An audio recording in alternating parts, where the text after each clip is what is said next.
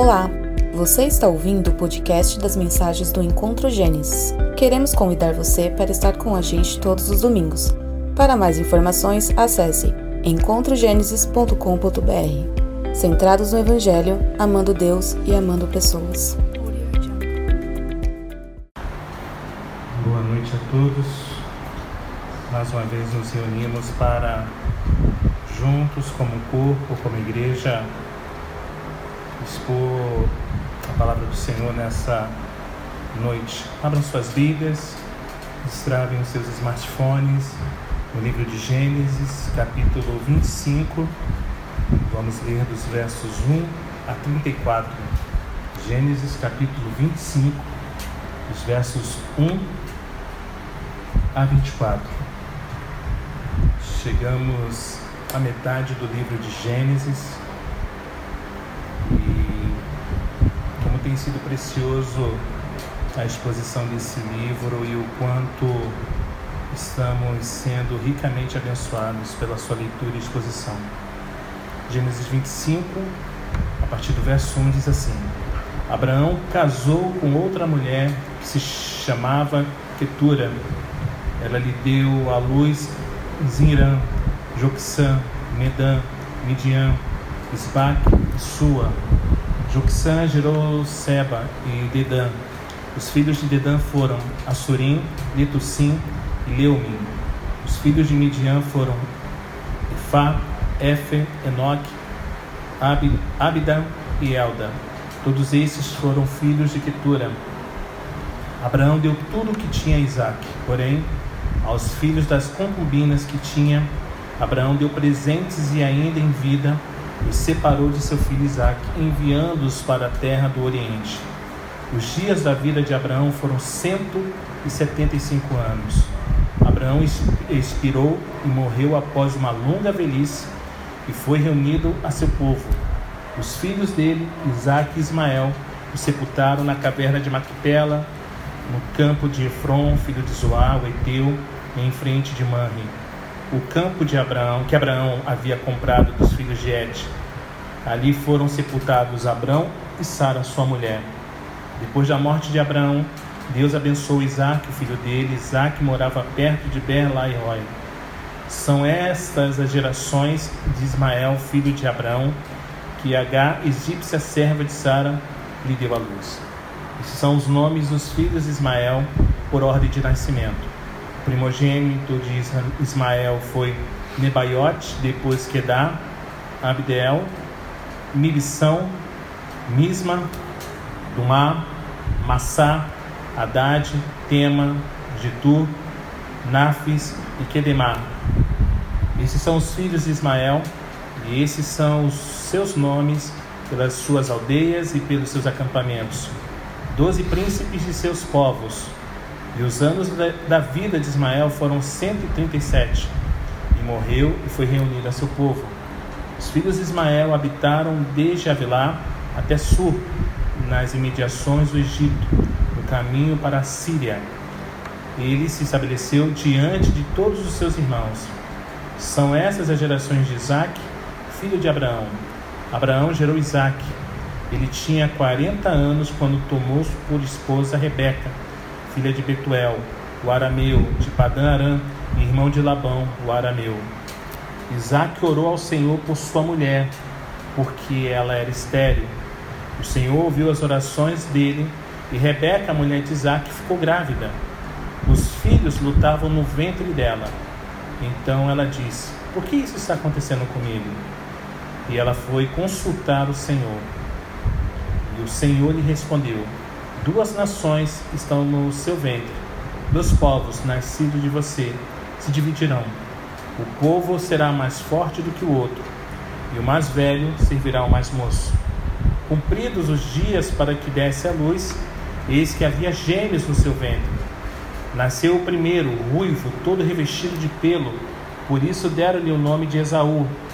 Depois nasceu o irmão, com a mão segurava o calcanhar de Esaú, e por isso lhe deram o nome de Jacó. Isaac tinha 60 anos quando Rebeca deu à luz. Cresceram os meninos. Esaú tornou-se perito caçador, homem do campo. Jacó, porém, era homem pacato e morava em tendas. Isaac amava Esaú, porque se saboreava de sua caça. Rebeca, porém, amava Jacó. Jacó, tinha feito um ensopado, enquanto Esaú, exausto, veio do campo e lhe disse: Por favor, me deixe comer um pouco da coisa vermelha, essa coisa vermelha aí, pois estou exausto. Por isso deram-lhe o nome de Edom. Jacó respondeu: Primeiro me venda o seu direito de primogenitura. Ele respondeu: Estou morrendo de fome. De que me vale o direito de primogenitura? Então Jacó disse: Primeiro jure.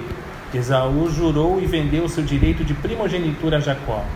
E Jacó deu a Esaú pão e o ensopado de lentilhas. Ele comeu e bebeu, levantou-se e saiu. Assim Esaú desprezou o seu direito de primogenitura. Vamos orar.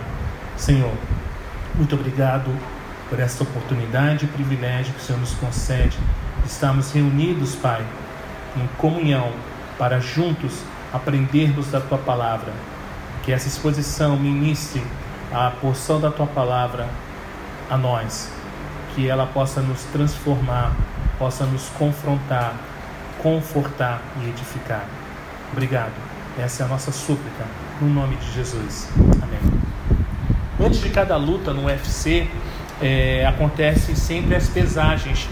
Essas pesagens elas irão separar cada indivíduo por categoria: peso pena, peso leve e peso pesado. Isso tudo para que haja uma ordem e seja feito da, da forma mais justa cada luta.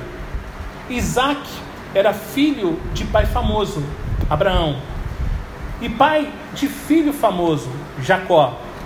Por esse motivo, é por vezes considerado um peso leve entre os patriarcas. Comparada aos grandes feitos de Abraão e de Jacó, a vida de Isaac parece de fato um tanto convencional e comum. Apesar de ter vivido mais tempo do que Abraão ou Jacó, o registro de Gênesis dedica apenas seis capítulos à vida de Isaac. E só há um verso sobre ele em Hebreus capítulo 11, que é o verso 9. Isaac era um homem quieto e meditativo, que preferia arrumar as coisas e ir embora a confrontar os inimigos.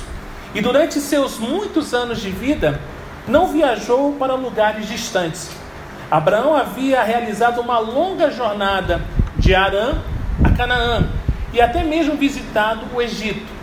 Jacó foi buscar uma esposa em Arã, mas Isaac passou a vida toda mudando de, mudando de um lado para o outro dentro da terra de Canaã. Se no antigo Oriente Médio existisse o modismo que há hoje de viajar para lugares badalados, Isaac não teria feito parte de todo esse agito. No entanto, existem mais pessoas como Isaac no mundo do que como Abraão e Jacó. São pessoas que fazem contribuições importantíssimas para a sociedade e até mesmo para a igreja. Mesmo que seus nomes não apareçam nos escritos em neon, nem sejam citados no boletim no culto de domingo. Além disso, Isaac era parte viva do plano divino que, a seu tempo, produziria a nação judaica, nos daria a Bíblia e traria Cristo ao mundo, o que não é pouco para um único povo. Isaac não era um fracassado, ele era apenas diferente. Não era descolado, não era cool, era um nerd. Afinal, as pessoas de cada geração precisam descobrir sua verdadeira identidade e viver de acordo com ela, e não passar a vida toda procurando servilmente imitar seus antepassados. O psiquiatra Eric Fromm certa vez disse que os homens nascem iguais, mas também nascem diferentes em sua obra Fuga da Liberdade. Descobrir nosso caráter singular, irmãos, e usá-lo para a glória de Deus é o desafio essencial da vida. Por que ser uma imitação barata quando pode ser um valioso original? Nenhuma geração existe isoladamente, quer gostemos disso ou não. Cada nova geração, ela está conectada às anteriores. Olha que incrível. Isaac estava unido a Abraão e Sara por laços que não podiam ser facilmente ignorados nem rompidos.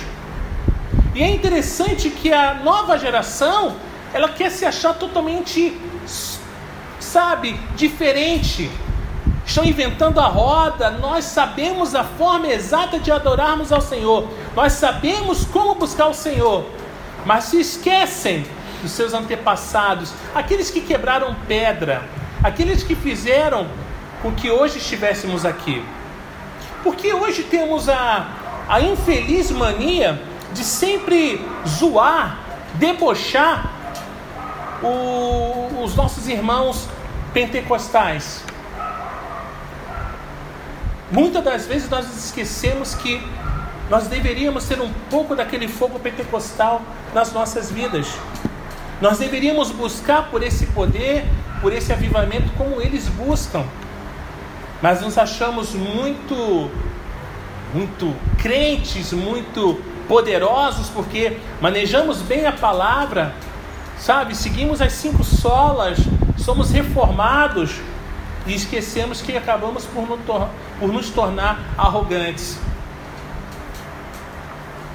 Vamos ver alguns laços e o que eles nos ensinam, irmãos, sobre nossa própria vida de fé nos dias de hoje. Isaac ele recebeu a herança de seu pai. Abraão reconheceu seus outros filhos ao lhe dar presentes e enviá-los para outros lugares, garantindo assim que não tomariam o lugar de Isaac como herdeiro de direito. Juntamente com uma enorme riqueza, Isaac também herdou as bênçãos da aliança que Deus havia dado a Abraão e Sara. Isaac tinha pais que criam em Deus, e apesar de alguns deslizes, como já estudamos ocasionalmente, procuravam agradar o Senhor. Ismael, o primogênito de Abraão, não foi escolhido para ser o filho da promessa e herdeiro das bênçãos da aliança. Deus prometeu abençoar Ismael e fazer dele uma grande nação e cumprir sua promessa. A minha aliança, porém, estabelecerei com Isaac.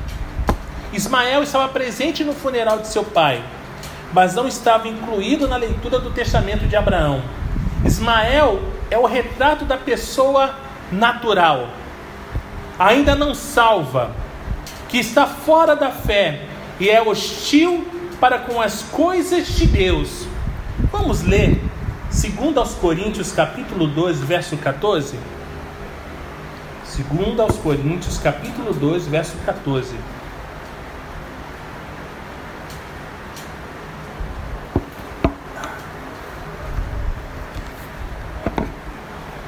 Diz assim a palavra do Senhor: Ora, a pessoa natural não aceita as coisas do Espírito de Deus, porque eles são loucura. E ela não pode entendê-las, porque elas se discernem espiritualmente. Já Isaac, irmãos, é o retrato daqueles que creram em Cristo e experimentaram o milagre do novo nascimento pelo poder de Deus. Vamos ler 1 Pedro, capítulo 1, versos 22 e 23. 1 Pedro, capítulo 1, versos 22 e 23. Diz assim a palavra do Senhor: Tendo purificado a alma pela obediência à verdade, e com vistas ao amor fraternal não fingido, amem intensamente uns aos outros de coração puro, porque vocês foram regenerados não de semente corruptível, mas de semente incorruptível, mediante a palavra de Deus, a qual vive e é permanente. Gálatas 4, verso 28 diz: Mas vocês, irmãos, são filhos da promessa como Isaac. Ismael nasceu escravo, mas Isaac ele nasceu livre. Ismael nasceu pobre, mas Isaac nasceu rico. todo aquele que crê em Cristo compartilha de todas as bênçãos do Espírito em Cristo Jesus e é parte da gloriosa herança de Cristo. Desde o momento em que nascemos, gente bonita e fofa de Deus, todos nós dependemos da geração mais velha para cuidar de nós, até que possamos fazer isso sozinho. Ou seja, somos dependentes. Ou seja, dependemos. Também temos uma dúvida para com as gerações anteriores por guardar e passar a nós o conhecimento, as aptidões, as tradições, a cultura, elementos que são extremamente importantes para a nossa vida diária. Agora imaginem comigo como seria a vida se cada geração tivesse que produzir o alfabeto, inventar a impressão, descobrir a eletricidade, criar a roda. Imagina, a parte mais importante do legado de Isaac não era a grande riqueza eh, material deixada pelo seu pai, mas sim a riqueza espiritual que lhe deixaram seu pai e sua mãe. Conhecer o Deus vivo e verdadeiro, confiar nele e ser parte das bênçãos da aliança de Deus em sua graça, havia concedido a Abraão e Sara e a seus descendentes. O que o Senhor deixou para nós de legado, será que nós não conseguimos ver e enxergar? Como é triste quando filhos de cristãos consagrados dão as costas para a sua herança espiritual de valor inestimável, como fizeram Ismael e Esaú, e vivem para o mundo e para a carne, em vez de se dedicarem ao Senhor. Puxa, pastor, mas eu queria conhecer um pouco, só conhecia essa realidade de igreja. Eu queria conhecer um pouco o mundo. Puxa, isso de fato é necessário? Ele orou a Deus, ao Deus de seu pai. Gênesis, irmãos, é um registro de dez gerações sucessivas. As gerações passam, mas o Senhor permanece e não muda. Salmo 91 diz: Senhor, tu tens sido o nosso refúgio de geração em geração. E quando Isaac estava com 40 anos de idade, Deus escolheu Rebeca para ser sua esposa. E temos motivos para crer que os dois eram dedicados ao Senhor e um ao outro. Dedicados ao Senhor e um ao outro. É incrível. Se, quando nós realizamos a leitura do capítulo 25, algo me chamou muita atenção na leitura foi quando Rebeca, ela consultou a Deus.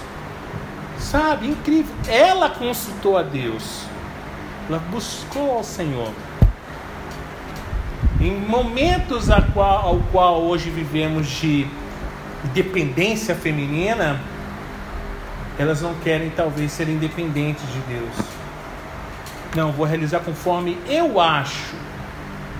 E não consultam o Senhor. O relato indica que dos dois, era Rebeca quem possuía uma personalidade mais agressiva no que se referia às questões de família. Mas talvez ela fosse exatamente o tipo de esposa de que Isaac precisava. Eu falei isso semana passada. Nós sempre temos ao nosso lado a nossa costelinha, aquela que precisamos que esteja ao nosso lado. Talvez eu seja muito amor, né? E a Dede vem me dar o equilíbrio. Talvez a Dede seja muito amor e eu vou e dou equilíbrio para ela. Assim será André e Luísa e vice-versa. O equilíbrio, a busca pelo equilíbrio, né? Quaisquer que sejam os erros cometidos por Isaac como marido e pai, uma coisa, irmãos, é certa. Quando era jovem, ele se colocou espontaneamente sobre o altar a fim de obedecer ao Pai e de agradar ao Senhor. Não foi Abraão que o colocou, ele se colocou espontaneamente. Isaac e Rebeca esperaram 20 anos por uma família, mas os filhos não vieram. O livro todo de Gênesis enfatiza a soberania de Deus e a sabedoria de suas demoras. Abraão e Sara tiveram de esperar 25 anos antes que Isaac nascesse. Jacó teve que trabalhar arduamente durante 14 anos para conseguir suas duas esposas. José precisou esperar mais de 20 anos antes de se reconciliar com os irmãos. Estamos expostos nós a esperarmos alguns dias. Nós já ficamos desesperados, ficamos nervosos, ansiosos. Nosso tempo, irmãos, está nas mãos de Deus. Lembra do Salmo 30, 31, 15? Nas tuas mãos estão os meus dias. Seu tempo, o tempo de Deus, irmãos, é perfeito. Assim como Abraão, Isaac era um homem de oração, de modo que intercedeu junto ao Senhor por sua esposa estéril. Isaac tinha todo o direito de pedir filhos a Deus, tomando por base as promessas da aliança que o Senhor havia feito ao pai e à mãe. Promessas que Isaac havia ouvido repetidamente em sua família, nas quais ele cria. Vale lembrar: se Rebeca permanecesse estéril, de que modo a descendência de Abraão poderia se multiplicar como o pó da terra e as estrelas do céu? De que modo a descendência de Abraão se tornaria uma bênção para o mundo todo? Irmãos, é certo que o propósito da oração não é conseguir que seja feita a nossa vontade no céu, mas sim a vontade de Deus na terra. Mesmo que todo casal hebreu quisesse ter filhos, Isaac não estava orando de modo egoísta. Estava preocupado com o plano de Deus para cumprir sua aliança e abençoar o mundo todo através do Messias prometido.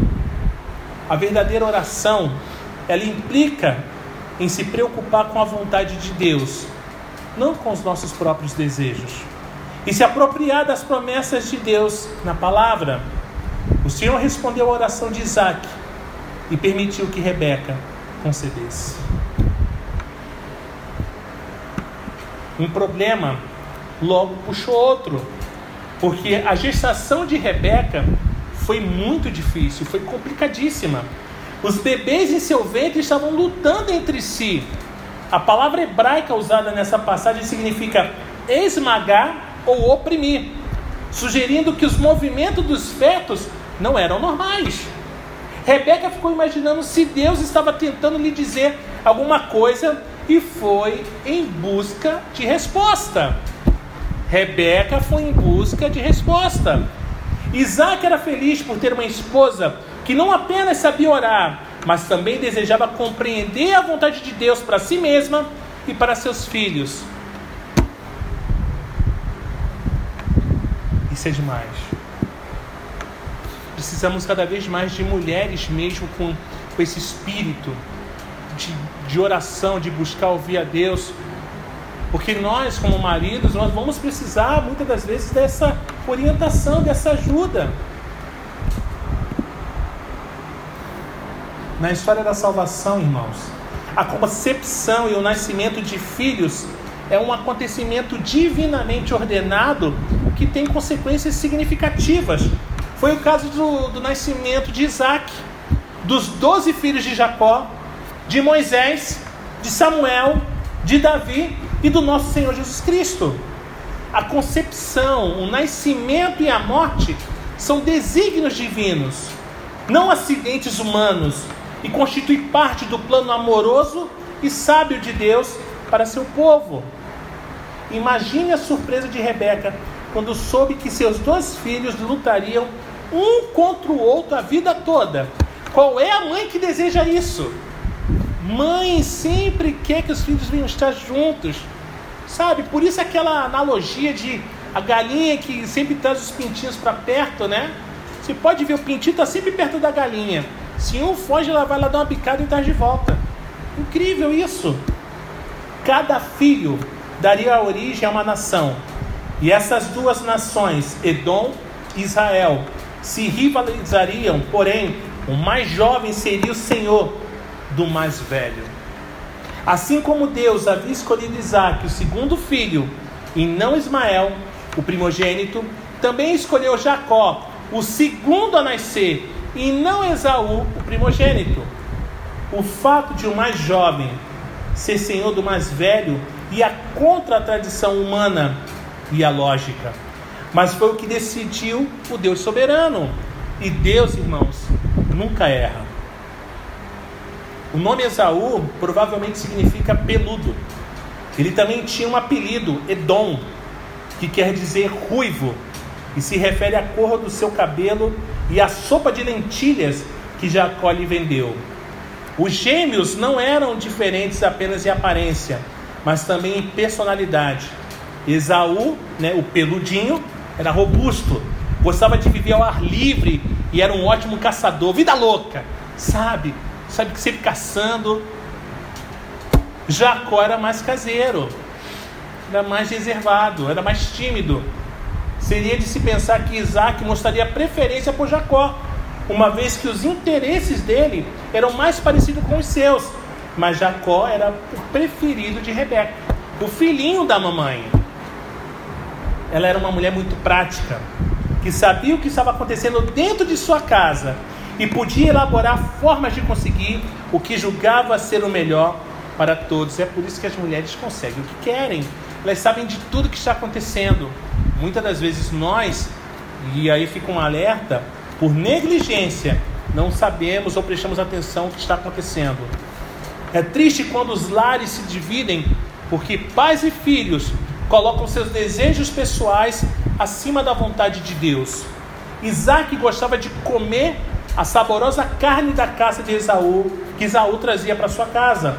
Fato que posteriormente seria importante para a história da família.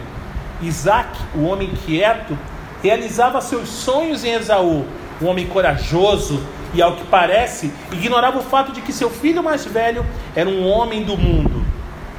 Isaac fazia ideia de que Esaú havia aberto mão de seu direito de primogenitura o relato diz que não, ele não sabia.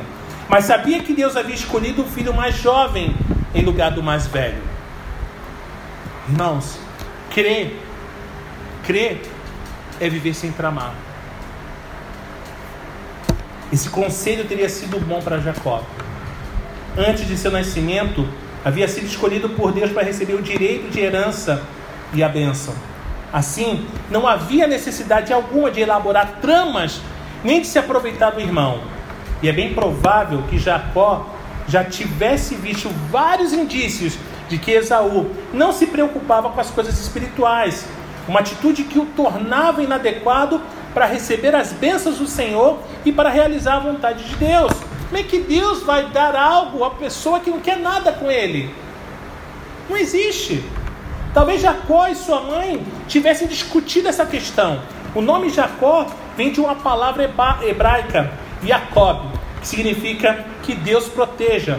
Mas pelo fato de soar como as palavras Akeb, ou seja, calcanhar, e Acabe, espreitar ou surpreender, seu nome se transformou num apelido. Ele agarra meu calcanhar ou enganador. Jacó e Esaú, irmãos, já haviam lutado antes de nascer. E durante o parto, Jacó agarrou o calcanhar de seu irmão. Esse gesto foi interpretado como indicação de que Jacó faria seu irmão tropeçar e se aproveitaria dele. A previsão se mostrou verdadeira. O fato de que Deus não havia decidido dar as bênçãos da aliança a Jacó não absolve ninguém de sua família das obrigações que tinha diante do Senhor. Todos eram responsáveis por suas ações, pois a soberania divina não elimina a responsabilidade humana. Falamos isso semana passada. Novamente torno a, a trazer isso a nós. Na verdade, o fato de saber que se é o escolhido de Deus significa ter responsabilidade ainda maior de fazer a vontade de Deus. Que Deus nos bendiga.